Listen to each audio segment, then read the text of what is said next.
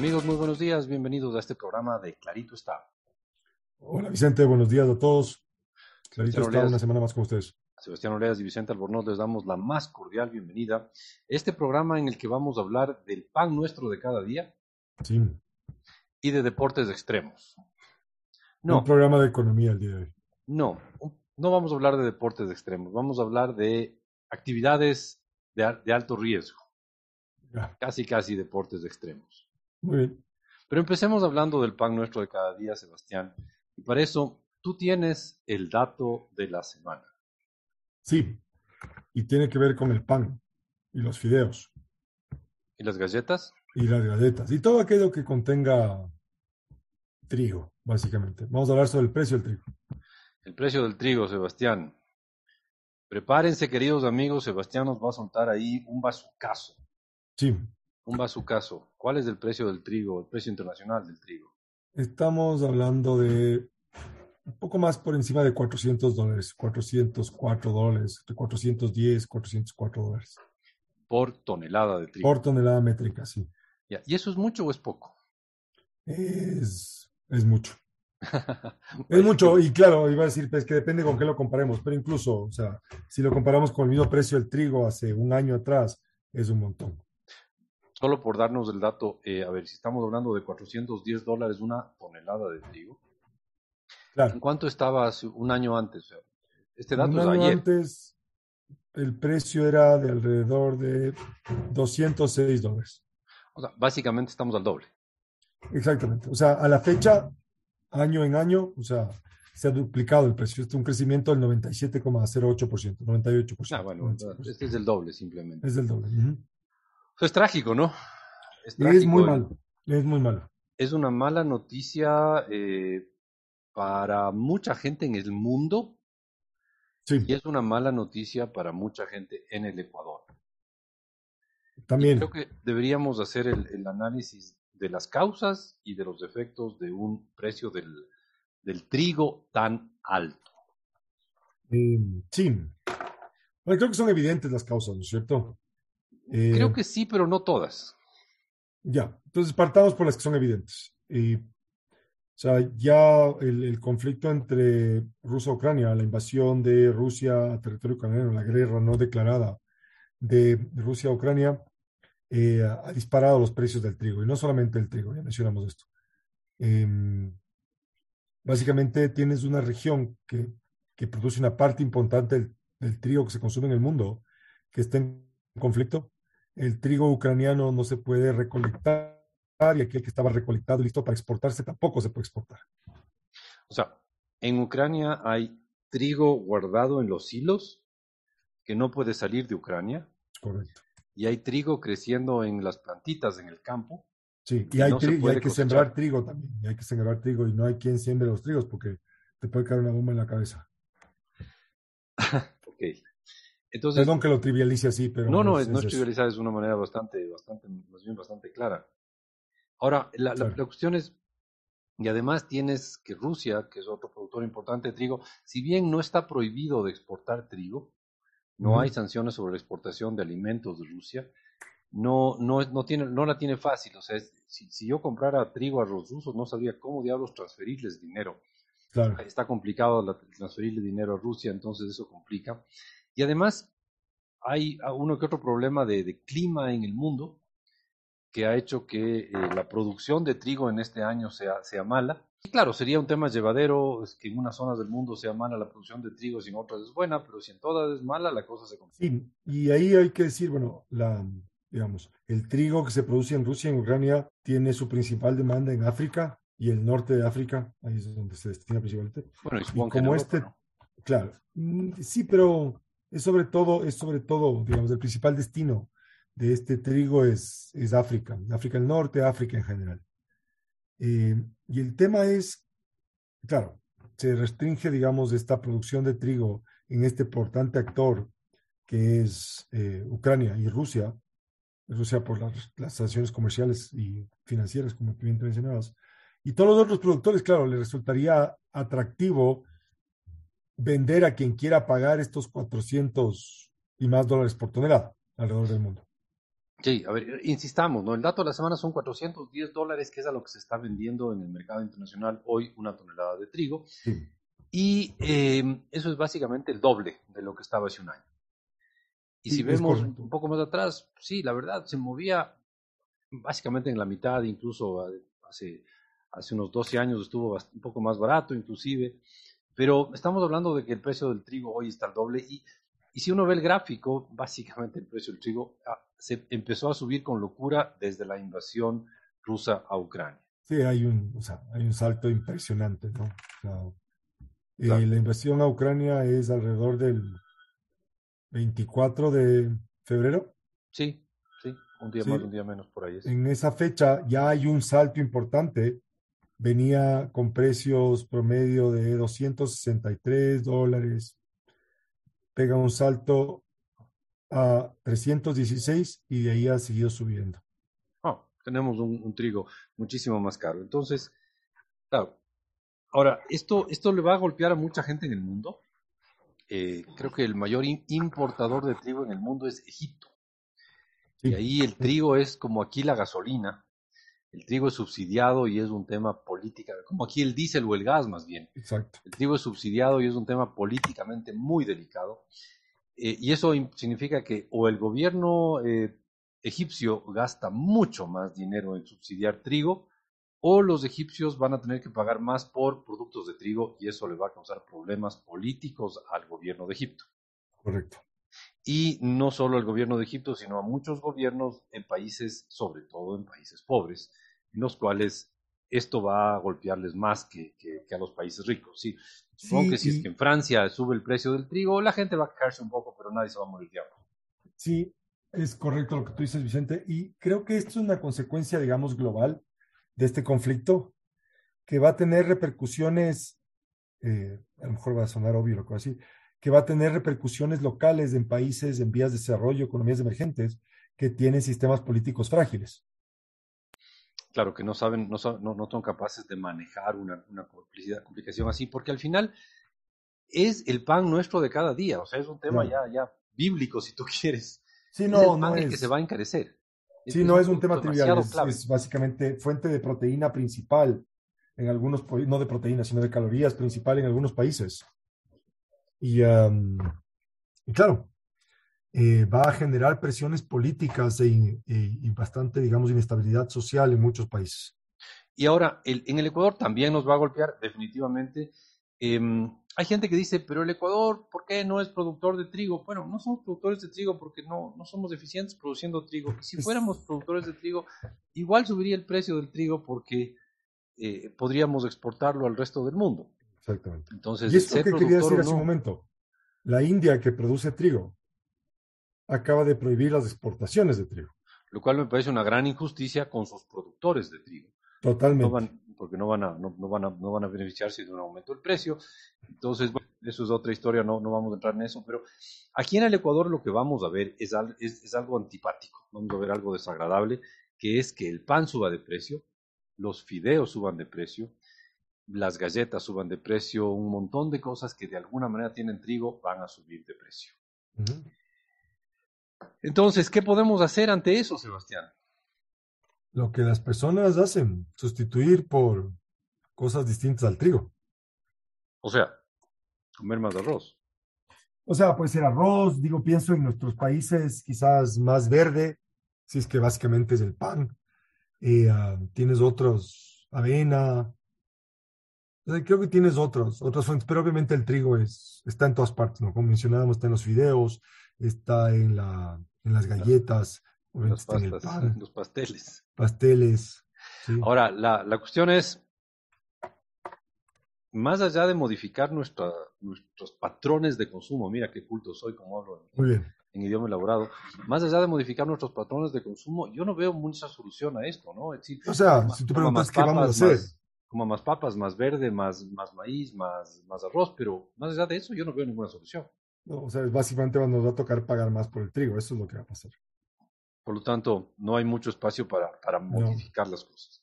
Bueno, Sebastián, con esto, con el dato de la semana, 410 dólares del precio de la tonelada de trigo, que hace un año era básicamente la mitad de lo que es ahora. Con ese dato de la semana, nos tenemos que retirar, queridos amigos. Nos vamos a una pausa, pero antes de eso, yo quisiera decirles que para nuestra gran alegría, ustedes nos pueden escuchar en radios en cinco importantes ciudades del país. Sí, estamos en Babahoyo los viernes a la una y media de la tarde en radio I99 98.9 FM. Estamos en Riobamba los viernes a las 9 de la mañana en Radio EXA 89.7 FM. También estamos en Cuenca los domingos a las 7 de la mañana en La Voz del Tomebamba 102.1 FM y 1070 AM. Estamos en Guayaquil los viernes a la una y media de la tarde en Radio I99 98,9 FM. Y estamos en Quito, obviamente, los viernes a las 9 de la mañana en Radio Democracia 920 AM y en Radio EXA 92.5 FM. Y les decimos, volvemos en un instante.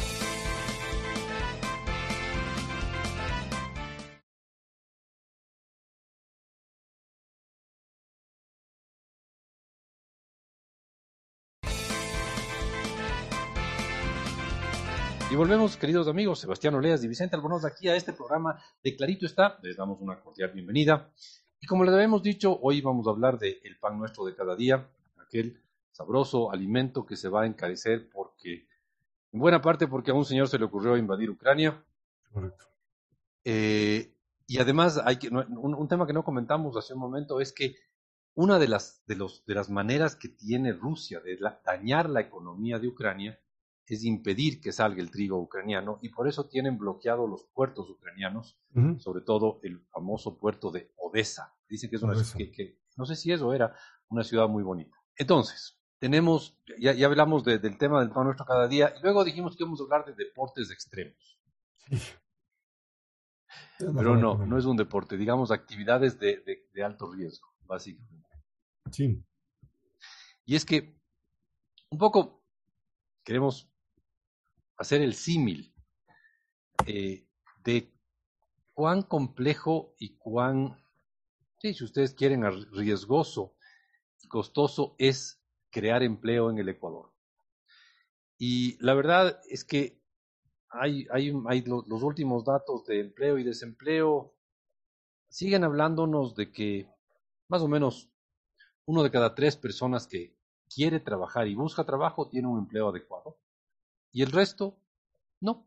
O sea, básicamente, dos de cada tres personas de la fuerza laboral ecuatoriana o tienen lo que, lo que llaman los técnicos un empleo no adecuado o simple y sencillamente no tienen empleo.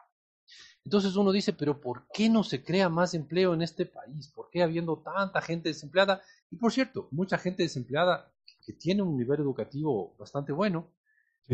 ¿Por qué no se puede crear más empleo en este país? Y lo que queremos argumentarles hoy día, queridos amigos, es que en gran parte no se crea empleo porque a los empresarios les asusta crear empleo. Les da miedo crear empleo y ese miedo está conectado con los, los riesgos legales derivados de crear empleo. Claro, hay una, hay una normativa importante alrededor, digamos, de, de la vinculación y desvinculación de personas a una, a una empresa, ¿no? Sí. Y los costos de vinculación, obviamente, tienen que incorporar o tienen que, tienen que incorporar en su cálculo lo que implica desvincular o despedir, digamos, a ese trabajador o terminar la relación laboral. Necesariamente tienen que incluir esos costos. Hace poco una persona me decía, pero ¿por qué las empresas no nos pueden dar más, más seguridad laboral a los empleados? Y yo le decía, porque las empresas no saben si llegan a fin de mes, pues, así de sencillo. ¿Qué entenderíamos por seguridad laboral? no, básicamente que, no se te mantenga forever. Básicamente que no te vayan a despedir, que no, hay el riesgo de que mañana llegue tu jefe y te diga, Sebastián, disculpe, pero tengo que despedirle. Claro. Y claro, me, preguntaba una persona y me decía, pero ¿por qué no nos... Pero, pero me, me lo decía en un, en un tono como que, ¿por qué son las empresas tan malas? Perversas. Tan perversas, tan malvadas, que no, no son capaces de, garantizarnos que, que, podemos dormir en paz porque no nos van a despedir. Claro, es eso, es esta vinculación a una empresa que va a durar hasta la muerte de su titular, digamos. Claro, y, y bueno, eso, eso, eso sería ideal, el poder decirle a un empleado, mire, venga acá y trabaje hasta que usted ya no quiera trabajar aquí, porque aquí hay trabajo para usted para los próximos 60 años y Lo más probable es que no, no me aguante 60 años, entonces usted tranquilo, siga trabajando. Eso sería lo ideal.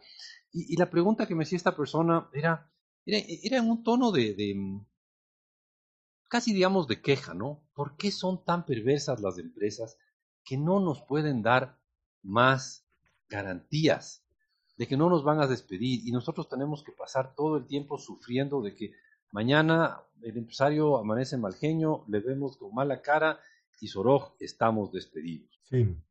Eh, ahí no sé qué contestarte, básicamente. Bueno, mi respuesta fue, el problema es que la empresa no puede garantizarle a usted que le va a tener em, empleado para siempre, porque la empresa misma no sabe si llega hasta el fin del mes. Sí, claro, hay un tema de, hay un tema de riesgo e incertidumbre. Y, uh, y claro, no todos los riesgos, digamos, se pueden mitigar en la empresa. Entonces, eventualmente podría terminarse esta vinculación laboral entre, digamos, el empleador y el trabajo, y el trabajador. y ahora hay un tema adicional, ¿no?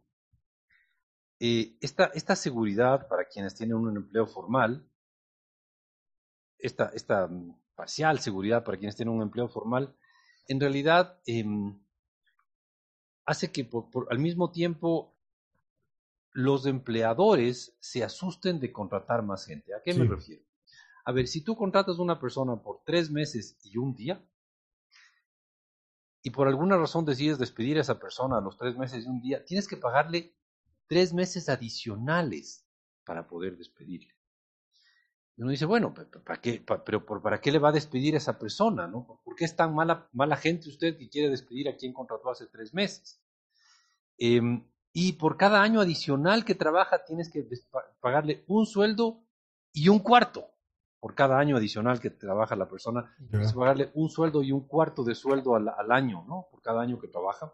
Y eso hace complejo y caro despedir a una persona. Exacto.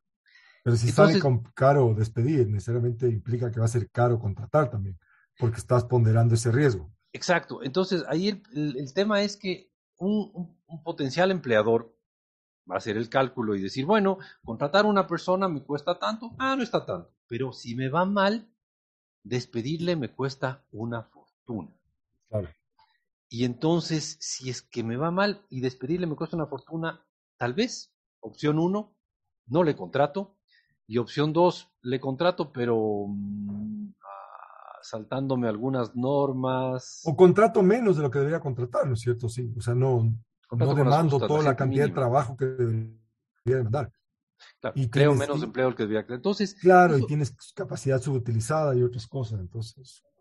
Entonces, eso, eso nos llevó a, a, bueno, este concepto de ver la contratación de empleados como una actividad de riesgo extremo, casi casi como un deporte extremo. Porque en el Ecuador, con una economía tan inestable, con una economía tan impredecible, con un, con un mundo tan impredecible, contratar a una persona es asumir un riesgo grande que si te va mal, por cualquier cosa que incluso esté fuera de tu control, si te va mal por algo que está fuera de tu control, entonces tienes que asumir un montón de riesgos. Incluso hay ciertas obligaciones laborales que pueden ser hereditarias. puede ser que al morirse una persona, ciertas obligaciones pasen de esa persona a sus herederos eh, en, en, ciertos, en ciertos escenarios. Entonces, uno piensa, si yo contrato a alguien y me va mal y me muero, les va a pasar la, mis hijos van a tener que pagar la cuenta. Entonces, tal vez lo ideal no es contratar a una persona porque es muy peligroso hasta para mis hijos. Sí, resulta complicado. Entonces, justo el programa de hoy, lo que queremos es resaltar cómo es una, una actividad de riesgo crear empleo en este país. Y claro, ¿qué hace un empresario ante eso? Cuando ve una oportunidad de negocios eh, y ve que contratar personas es caro, ¿qué puede hacer? Puede, por ejemplo, poner máquinas en vez de personas. Y ya hemos dado alguna vez el ejemplo del, ¿te acuerdas del ejemplo del, del, del, parqueadero, del estacionamiento? Sí, claro. El palito del estacionamiento. ¿Cuánta ciencia se necesita para manejar un palito de un estacionamiento? Ninguna. Pero todos en, en, el, en, el, Ecuador vemos en todas las ciudades importantes del país esas máquinas electrónicas bien bonitas que suben y bajan un palito la actividad que podría llevarla a cabo sin ningún problema una persona sin ninguna educación, pero ¿por qué no contratas a una persona para que haga eso? Porque probablemente te estás poniendo en el espacio, digamos, o en la eventualidad que tengas que cesar esta relación con la persona o despedirlo. Exacto, entonces los potenciales costos de despido, los potenciales costos de conflictos laborales, mejor me gasto una fortuna, literalmente una fortuna, me compro uno de esos equipos y no creé dos, tres, cuatro puestos de trabajo que podía haber creado que fueron reemplazados por una máquina. Y eso, eso el, el, que los empresarios en el Ecuador prefieran una máquina a contratar gente en un país en el cual tenemos tantos desempleados, nos parece una tragedia.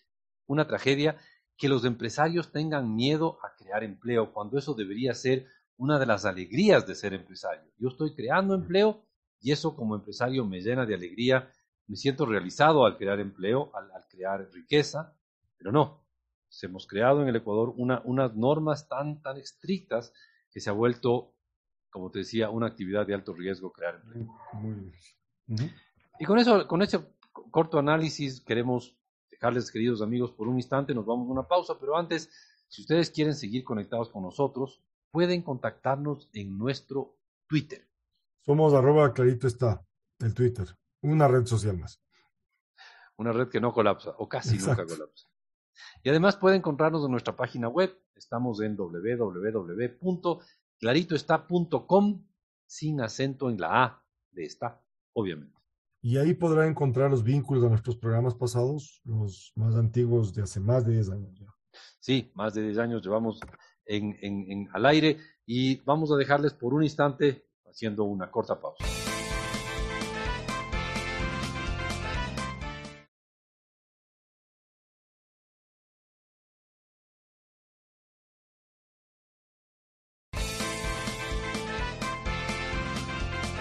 Y, volvemos, queridos amigos, Sebastián Oleas y Vicente Albornoz, aquí en Clarito está. Y estamos hablando de una actividad de alto riesgo, de una actividad que les asusta hasta a los valientes y berracos de los empresarios en este país. Sí, ahí hay un tema de... Empresario, por generalmente, el, el, empresario, por generalmente, es, es menos averso al riesgo. Sí, y en este país los empresarios tienden a ser gente valiente, lanzada, que uno dice, qué bárbaro, cómo, qué valiente eres. Y así todo, a los empresarios en este país les asusta contratar gente, obviamente a los empresarios formales y, legales, les asusta contratar gente cumpliendo con todas las normas eh, que, nos exige la ley ecuatoriana. Eh, y uno de los argumentos que yo quisiera comentar hoy día contigo, Sebastián, y, y, ver tu opinión es, mucha gente dice, no, lo que pasa es que tenemos, por ejemplo, que bajar las tasas de interés y reactivar con eso la economía. O tenemos que aumentar el gasto público y con eso reactivar el consumo. O simplemente tenemos que reactivar la economía y cuando la economía se reactive, vamos a tener más empleo. Sí, pero ahí vamos a conjeturar algo que habría que, darle más fundamento. De, del hecho que incluso en, en momentos de expansión de la economía, importante crecimiento de la economía, el mercado laboral no ha respondido como tal no se ha expandido. Sí, yo creo que eso, eso es un punto muy válido. a ver, tenemos este famoso dato del empleo adecuado. Y decíamos al comienzo del programa que básicamente uno de cada tres ecuatorianos tiene, tiene, un empleo adecuado. Uno de cada tres ecuatorianos que forman parte de la fuerza laboral del país tiene un empleo adecuado y el resto o, o no tienen empleo o tienen un empleo no adecuado. Eh, y este dato del empleo adecuado, ok, uno dice, si reactivamos la economía, esto debería crecer y mucho. Pero fíjate que no, y es lo que decías tú hace un momento, Sebastián.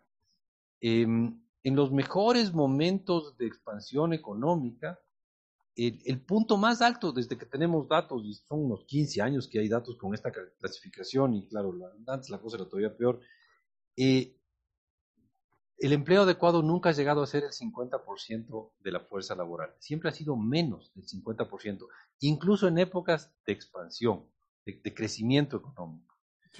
Y que eso nos debería llevar a pensar que, que no es cuestión de reactivar la economía.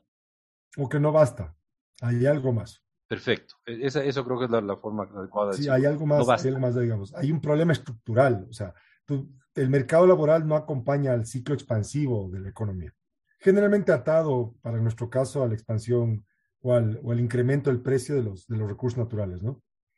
Sí, porque, digamos, después de, ¿cuál que fue? Ocho años de buen crecimiento, de buen crecimiento de la economía, en diciembre de 2014, ahí es cuando llegó al récord del empleo adecuado y fue, el dato exacto, 49%.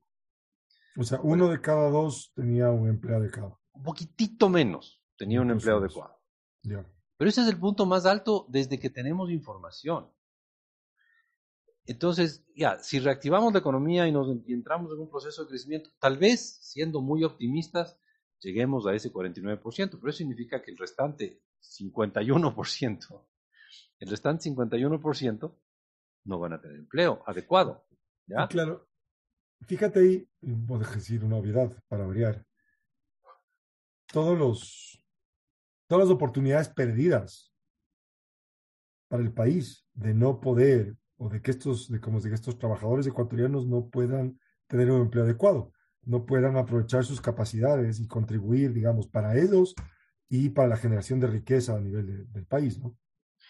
Claro, exactamente. O sea, eh, todo el, todo el, la energía, la, el potencial humano, el, potencial intelectual de generación de riqueza y todo, botado a la basura, ¿no? Exactamente. ¿No? Y, además de eso, todo el, costo psicológico de, de, no, no, aportar y no trabajar, etcétera. Esa misma sensación de, bueno, yo podría estar haciendo otras cosas, ¿no es cierto? Podría estar agregando valor para mí y para el resto. Y para mi familia, etcétera, etcétera. Entonces, creemos que, que, es importante em, criticar esa, esa, ese argumento, ¿no? El argumento de reactivemos la economía y verán cómo se crea empleo. Es verdad, es verdad, pero, como tú bien decías, no es suficiente. No alcanza. No es suficiente. No alcanza. No alcanza. Hay que hacer algo más. Ese algo más debería ser al menos parte de una reforma en que sea un poco más flexible el mercado laboral. Hay unos temas institucionales importantes ahí que habría que... Sí.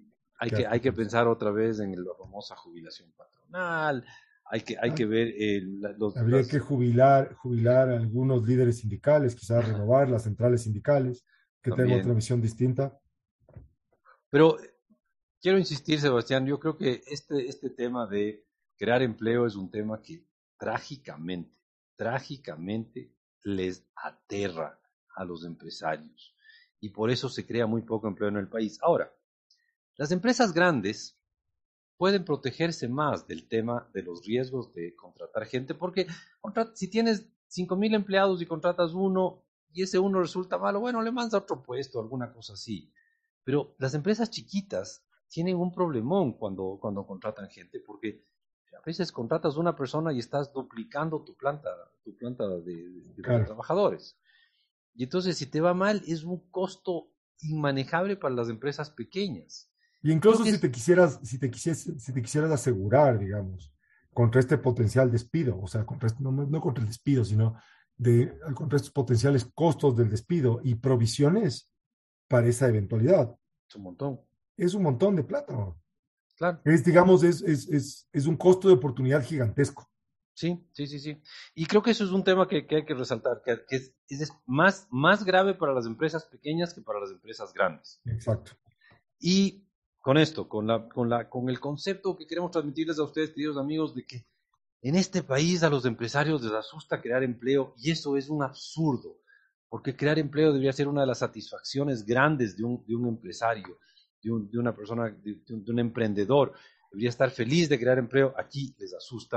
Algo tenemos que cambiar en el mercado laboral. Puedo mandarles un mensaje a, a, quienes deberían estar, digamos, en la jugada.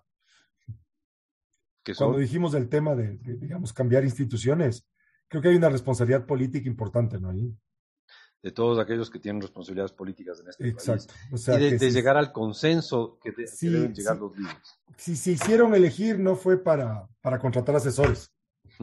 Muy bien. Buen comentario. Sebastián, y con eso, Sebastián, tenemos que cerrar ya a nuestros amigos. Les queremos mandar un abrazo y decirles que si quieren volver a oírnos. Y, uh, o si quieren recomendarle a alguien que nos oiga. O si no pudieron oír alguna parte de este apasionante programa. Entonces pueden oírlo en formato podcast. Los podcasts son archivos de audio que se guardan en la web. Y que los puede oír en Spotify, Google Podcasts, Apple Podcasts, entre otros. Y un amigo mío, Antonio, me dijo que gracias a este programa aprendió a usar podcast y me agradeció muchísimo. Le mandamos un abrazo, don Antonio. ¿Y, y por qué esto de usar podcast es sencillísimo? Usted entra a cualquiera de los servicios que nombró Sebastián y pone clarito está y nos encuentra a la primera porque nadie, créame que nadie más se llama como nosotros. Muchísimas gracias. Chao a todos. Chao, chao. Chao, Vicente.